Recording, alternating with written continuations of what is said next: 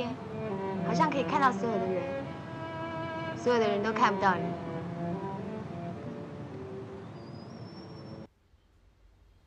Ten for Cinema 第七期，我们请到了作家、复旦大学中文系副教授张一威老师，来和我们一起聊聊他和电影之间的故事。大家好，我是张一威，现在是复旦大学中文系的教师。平时看电影吗？看电影，呃，院线片的话，大概一两个礼拜就会看一下，但是我主要还是在家附近，嗯，比看比较多。我现在还蛮常去影院，就是吃完饭之后散步，散到电影院门口，搞不好就进去看一下。然后，因为我们这个地方，像杨浦、比方五角场这一块儿的话呢，还有大学生、文艺青年比较多。可是我家旁边其实就是虹口，虹口那边其实不是一个很文艺的地方。你们可能想象中虹口公园那个地方有老先生的文艺，因为虹口是一个老龄化程度超过 百分之六十五的这样一个地方，所以有的时候看一些。不是大片的话，基本上是包场的。好，好，因为经常也看到您的小红书和微博，一直会播一些，播一些你们 F 呃 MFA 的一些近期的工作。好，然后你平时最喜欢的是一个什么样的放松方式，或者说玩一些什么呢？我打游戏也打，但是我打的很烂。然后以前疫情的时候，学生要跟我联机，我有一刹那我居然同意了，但是后来又立马后悔，说会被会被那个嘲讽。然后后来就还是就是做一些不要太难的游戏吧。我现在觉得现在这个塞尔达就很难，啊，而且它在地下真的很恐怖。然后呃还玩什么？什么都玩，有看看演出或者嗯。看看头，看看一些人偶之类的，哦，就是就是你小红书上晒出来的那个，有一些头。好的，嗯，你觉得就是平常读书或者说看学生的作业算是一种放松吗？写的好看就很放松，写的难看就是说我要像今天我昨天看到一篇难看的作业，我今天早上就早起，然后认认真真再看一遍，就会压力很大，因为我们学生还是。呃，很期待反馈。有时候同学会有一些很新奇的想法，但是我毕竟比他们还是大一点，不一定能 get 到，所以总会觉得可能是我看漏了什么，就那就不是放松。如果是 看得懂，就会放松。想问一下，在写作以外，比较感兴趣的艺术形式是什么呢？我我没有很特别的，就是说感兴趣，就是跟大家一样，就是电影也看，然后。也有很多看不懂的，嗯，然后看戏也看，啊，戏曲也看，其实都有都有一些，有些是跟工工作相关的，啊，有些就是，呃，像这两年我才慢慢稍微看一点舞蹈，因为以前不会，然后也也不知道好在哪里，但是现在慢慢的会有一些兴趣。最近看的是什么舞蹈？我最近在洋剧场看了。朱丽叶与罗密欧嘛，一个舞剧，那个英国的。对，然后看完之后，我就因为他是讲婚姻啊、爱情啊，就是说结婚之后他俩会不会开心？那显然一见他一定是不开心，所以我有充分的心理准备。然后我觉得这个形式还是比较新奇的，他们也不带话筒，然后他们通过舞蹈来表现生活很琐碎的一些事情啊，就是也是一个呃婚姻关系当中的。一些一些困境吧，然后出来之后散场之后，我发现我助教在旁边哭的梨花带雨。我我我听说就是这个戏，呃，有两种观众状态，一种状观众状态就是特别就是感同身受，或者说觉得看到一些影子，然后还有一种就是没有任何感觉。你觉得你更偏向哪一种？我是偏向没有感觉，但是我出来之后感觉很强烈。因为是看到了，是是是看到了同伴的反应。对对对，我觉得他好年轻，然后他对爱情还有很多幻想，然后他看到一个破碎的场景，他会想到自己的经历。嗯，但我我就在想，他们为什么这样表现这个事情？嗯，我们读了您的那个新的小说《艾米》，然后就我读完之后，我的感受是，所有的主人公都他。就没有处在一段婚姻关系中，就是要么是想要进入，要么是已经离开。为什么为什么会把人就是处正好处在这个关系阶段里？就是可能这个阶段我比较熟悉，嗯，我我没有在婚姻关系里，我还在讲《西游记》讲稿的时候，好几次要讲到这个拜吕洞宾，想拜了吕洞宾之后就会很难结婚，那我每次讲到这里都跳过去，我讲稿上面都有，说我以前去仙吉岭然后拜拜，呃，他们跟我讲说不要拜什么，就就我我觉得我们还还是比较轻松在看这个。呃，所谓没有处在关系当中，其实我很难一个人不处在任何关系当中。我中国人还是，呃，哪怕就说我不跟父母联络，事实上你还是在这个家庭的关系的呃拉扯当中。嗯，哦，其实有婚姻的，我还是有写过婚姻关系，只是就是呃可能异地或者异国，然后这个婚姻关系形同虚设。他们都没有感觉在一个空间下面，就是有一种非常。平常的生活的那种感觉，就是那个舞剧里面的那种，它就是有点像是在描绘这种这种下之下的关系感觉。嗯，对，我觉得他们很勇敢，他们其实恰恰就是把一个罗曼罗曼史啊，把一个这么悲情的，就是在在一个这么悲剧的一个形态下面，把感情整个整个拉伸到呃这么高的层级的这个关系，完全让它降落到日常生活当中。日常生活是很没有意思的，很枯燥，大量的重复，烧饭一小时，吃饭三分钟，然后就开始收拾。那你收拾还是我收拾？好像我我提炼不出太多的美感，我反而会觉得，有的时候我看我妈妈做很多家务，她是做的比我有美感，我猜想这件事情是可以提炼出美感的。但是可能我跟生活的关系比较紧张，我不是特别喜欢。现实生活的就是世俗生活的这些，呃事事务性的事情，我会觉得烦躁，嗯，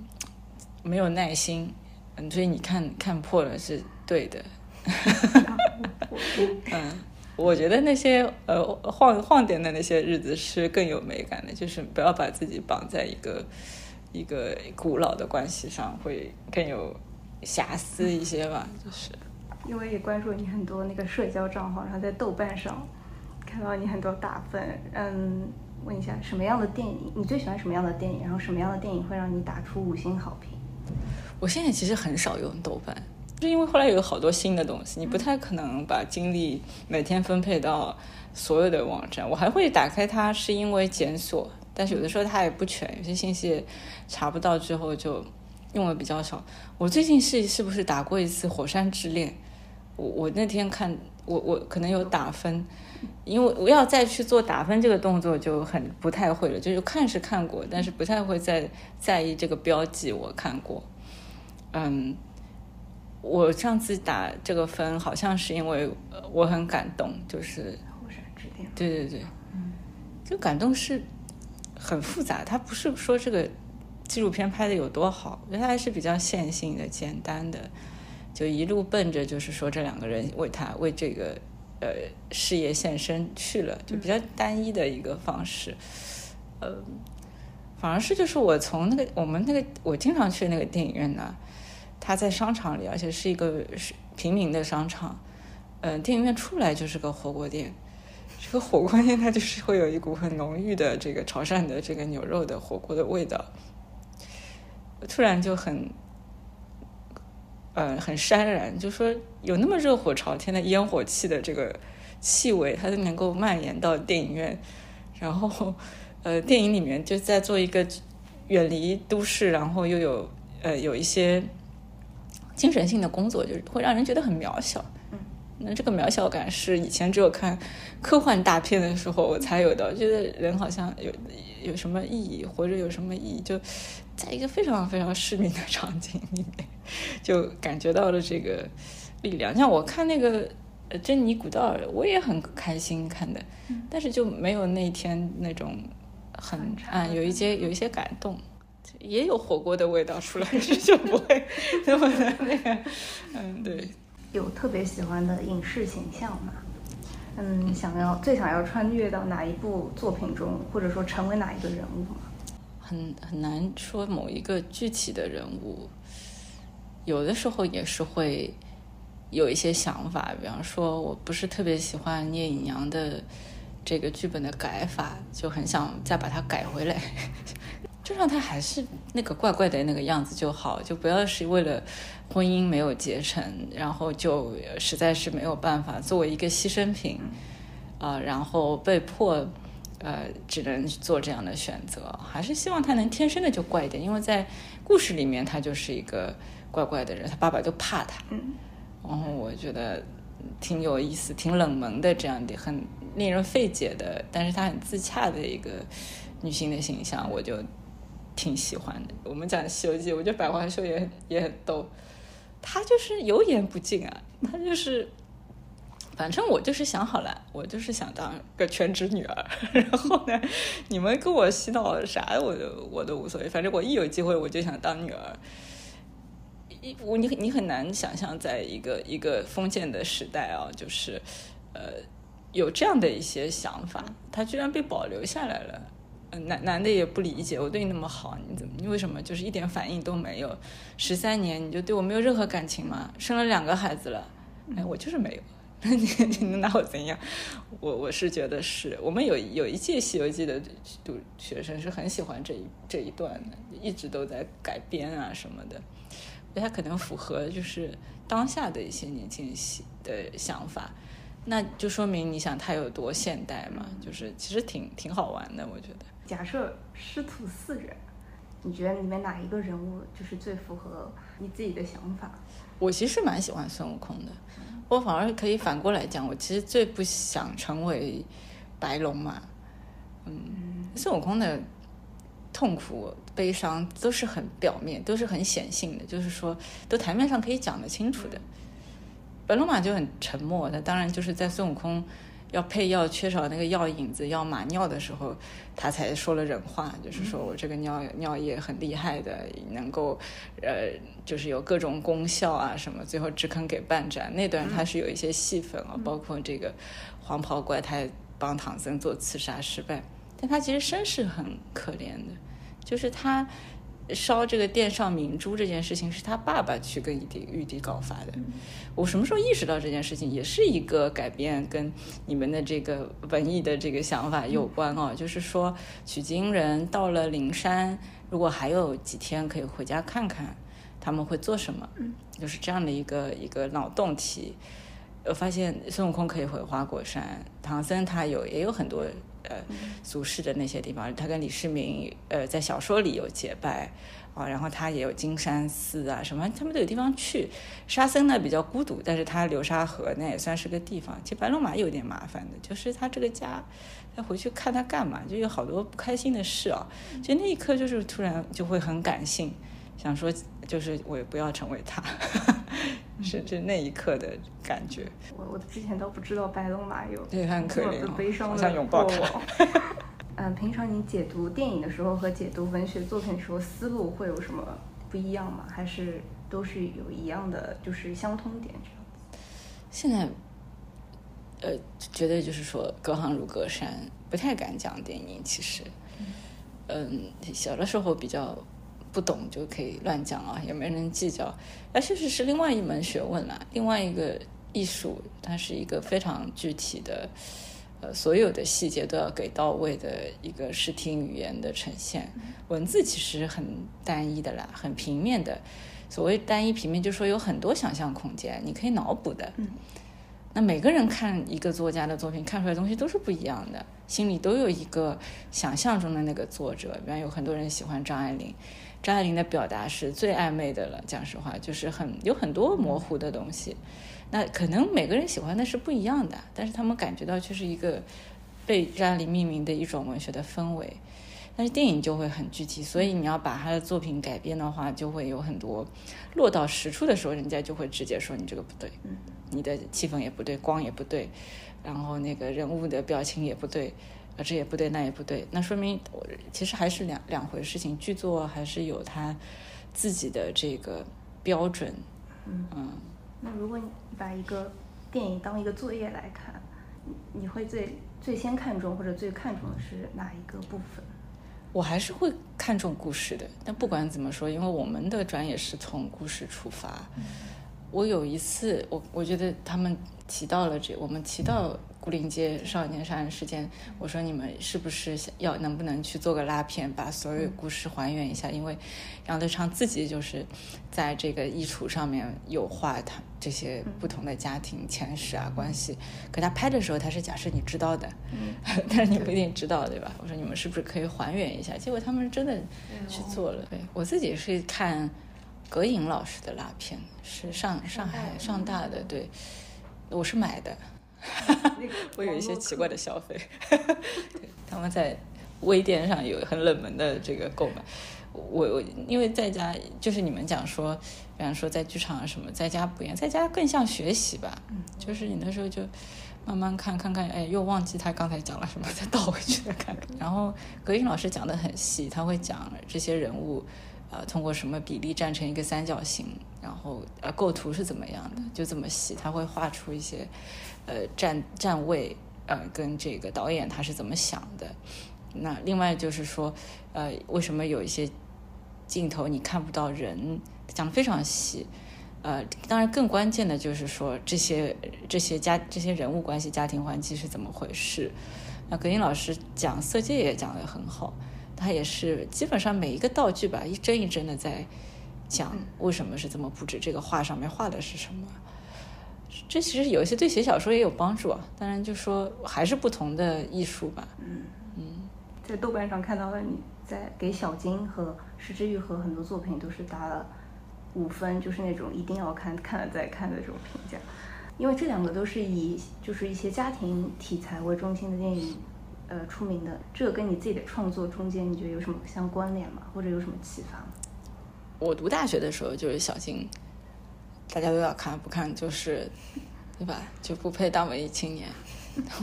等我当老师，现在是大家都是失之愈合取代了小金，我觉得就是大家一定要讨论的那种。我我觉得这也这其实都是一些跟当下年轻人能够感受到的这个。时代是有有很大的关系的，呃，那小青她拍了很多家女儿的故事，很多都是战后，她对战争有很多看法，她把这些对于战争的看法很多都转移到了他的一些名片的人物的这些台词当中啊，这种挫败感啊，呃，这种孤单的感觉啊，其实表面上好像他讲的这个故事是一个呃一个家庭故事。但实际上还是有很多战后时时代发展，他电影里好多烟囱，好多嗯经济起飞的时候的这些工业的这个感受，嗯，跟我小的时候感受到的上海其实有一点像，当然时代背景完全不一样。小金就有另外的他的视角，他的童年的视角，他的那些嗯小孩儿，很多小孩儿，很多社会边缘人组合成一个。临时的家庭关系，其实都是这个社会结构看起来很完美，被剩下的那些人怎么过日子的？我觉得这个是，呃，尤其它里面还有很多温馨的东西，嗯，是我很喜欢。嗯，那因为您之前也在那个台湾学习过一段时间嘛，那就是比如说你像杨德昌、呃侯孝贤，或者说他们的这些作品里面也是有。会涉及到一些家庭关系，像一一台湾社会关系的这个角度来看，会有什么不同的感受吗？台湾是个比上海文艺的多的地方，文艺到我我们讲的这个文艺啊，就是有好多人，他们喜欢的东西真的都是没有用的。你在上海，你跟人家说我爸爸是个诗人，你是说不出口的。对吧？但是在台湾，就是有很多人会真的跟你讲说他是个诗人，他没有在骂他，没有在嘲，没有任何嘲讽的意思。那另外就是台湾是个看电影的好地方，这倒也是真的。就是说二人片，包括呃真善美、国宾长春，包括西门町那么破破烂烂的，但是对星光，你可以看到他们走出来好多人。我我都在西西门町看完峨眉街看完电影出来，看到侯孝贤都看到过大概两次，是很梦幻的。如果是当时我的年纪的话，是会觉得很梦幻的。我觉得像杨德昌导演，当然一一也很好，但是我觉得一一当中有很多非常满的妥协。我我其实更喜欢他的青梅竹马，非常喜欢青梅竹马。呃，青梅竹马里面有很多奇奇怪怪的东西，是呃进入一个商业时代、商品时代，原来那些价值都用不上，那些那些礼仪的东西，啊、包括那些价值观，在新的时代是用不到的。然后女朋友又要去美国，然后他也理解不了。然后同柴吴念真导演演的这个人在开出租车，老婆一直赌博，就是呃非常像日常生活的那种没有道理的萧条，没有道理的消沉。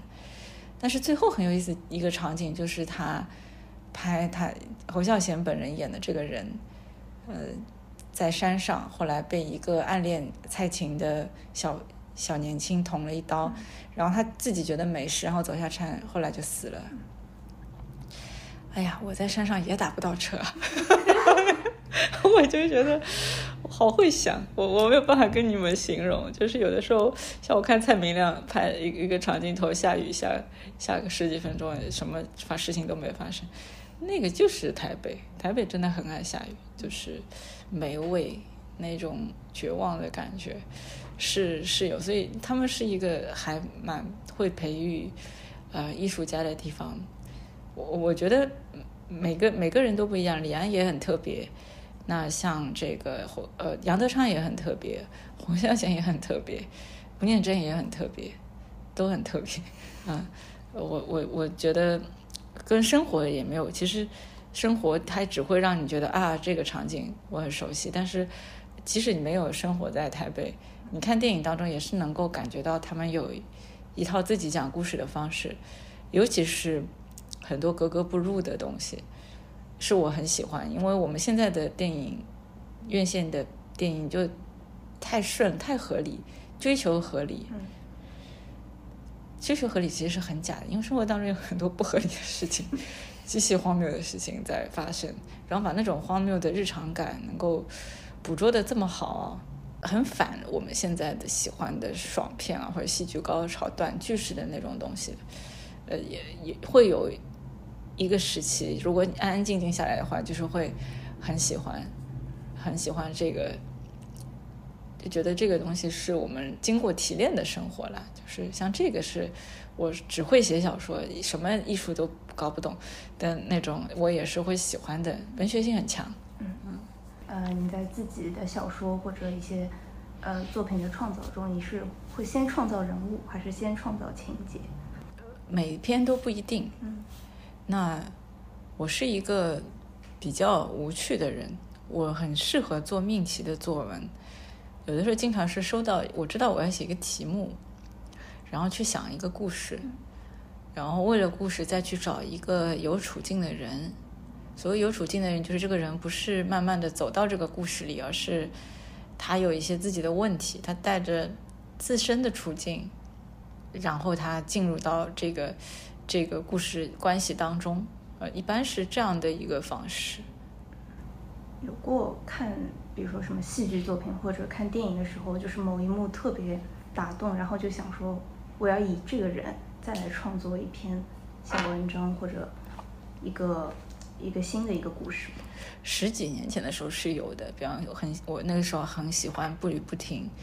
就很想写一个故事，后来投稿一直都失败。这个小说到现在还没发表，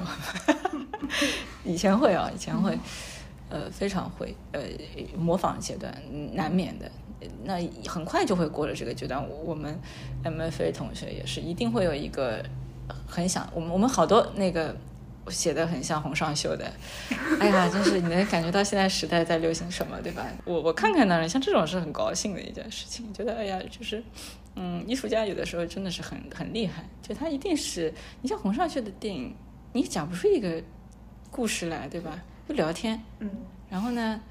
聊着聊着这个人就没了，然后又换了一个人继续聊，嗯，他会，你到最后你就会大致知道说，他也是有一个结构的，那聊天也聊得很好，嗯，我很喜欢那个江边旅馆嘛，就是也是，嗯，我非常喜欢，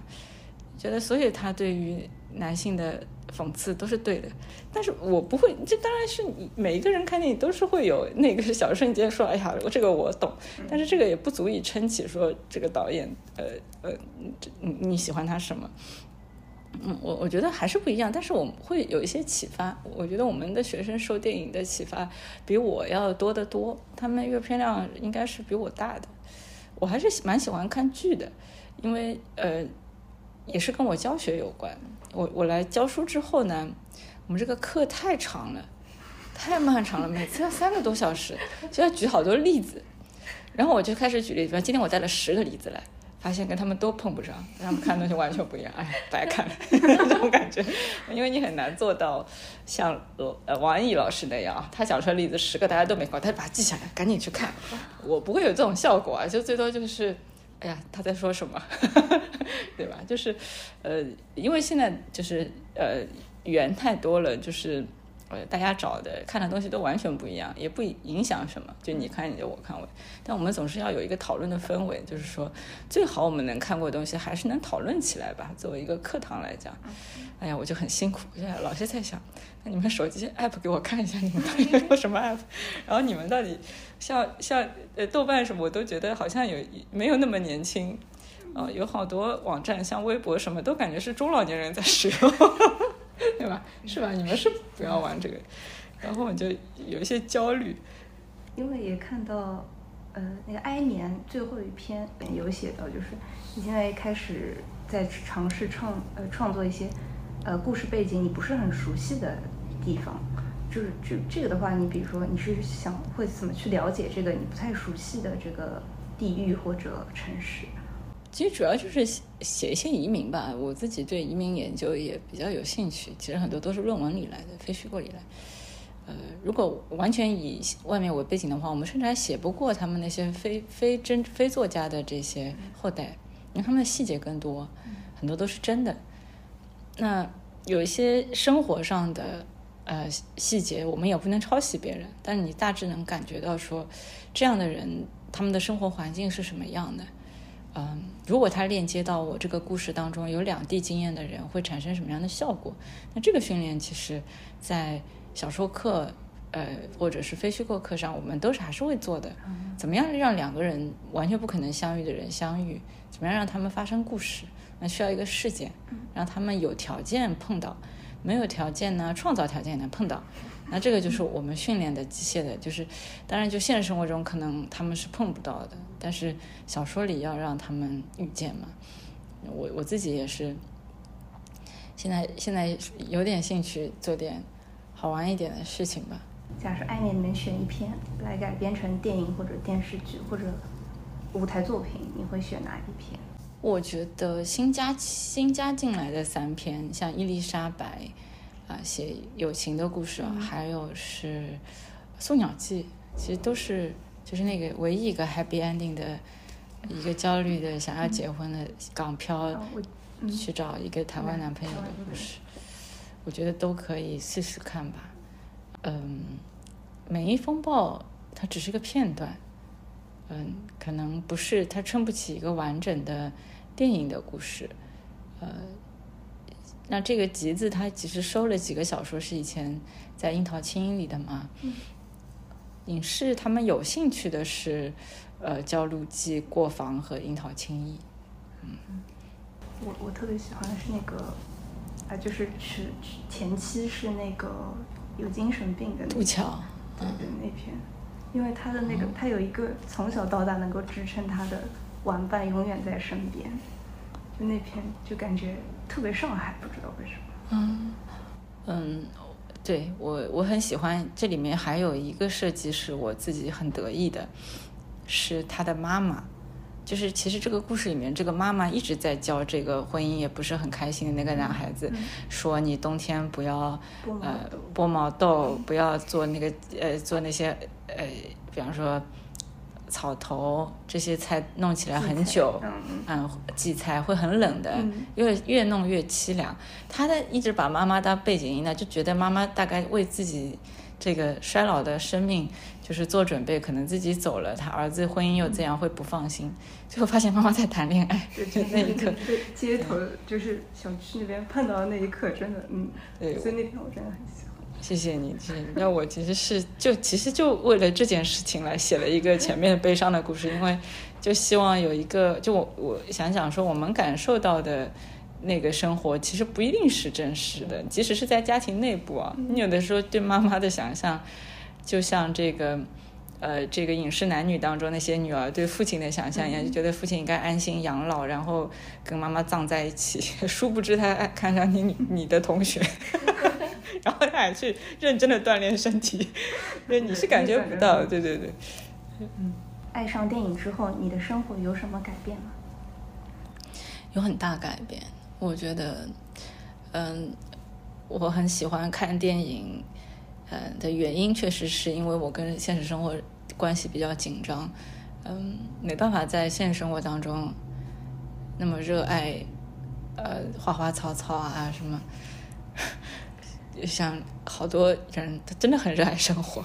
你看我的办公室是这样的，我看到好多女孩子的办公室都是有花有草啊，鸟语花香的一个地方。然后你坐下位子里面时候，呃，我就在我们学校，我的。呃，一些不是很熟的同事也会找他们办事情，我要做的事情。他说：“那你坐在位子上，座位坐里面，一股暖风吹来。”我就会想，他们真的好爱上班，就是。那我跟现实生活关系是很苍白，那他会拯救一些像我们这样的人，就是你就一下子就灵魂出窍，就可以去别的世界，精神世界，就很像伍迪·艾伦的这个《开罗紫玫瑰》嘛，好像是有那个女孩子很喜欢看电影，终于她就跑到电影里面去了，把电影跑里面的人跑出来了，呃，这样的一个感觉是，呃，是我经常也会有这种感受，就是就我的生活慢慢的就是。分层就好像有一个虚拟的特质，精神性的特质是从，呃，是从影视、影剧，包括电影啊，也包括这个其他的戏剧作品当中来，它构成了我后来的记忆。就说过五年后、十年后回想起来的话，这个事情总是跟看某一个东西是粘连在一起的。我跟谁去一起看的？当天发生了什么怪事？然后曾经，比方说坐在我身边那个人，后来我再也没有见过了。我们因为一些很小的事情就就不再来往了，都是这些东西来做节点。那我那那就是我的生命的一部分。那我的暖风是从这里来的，它不会是从我的办公桌下然后突然出现的那个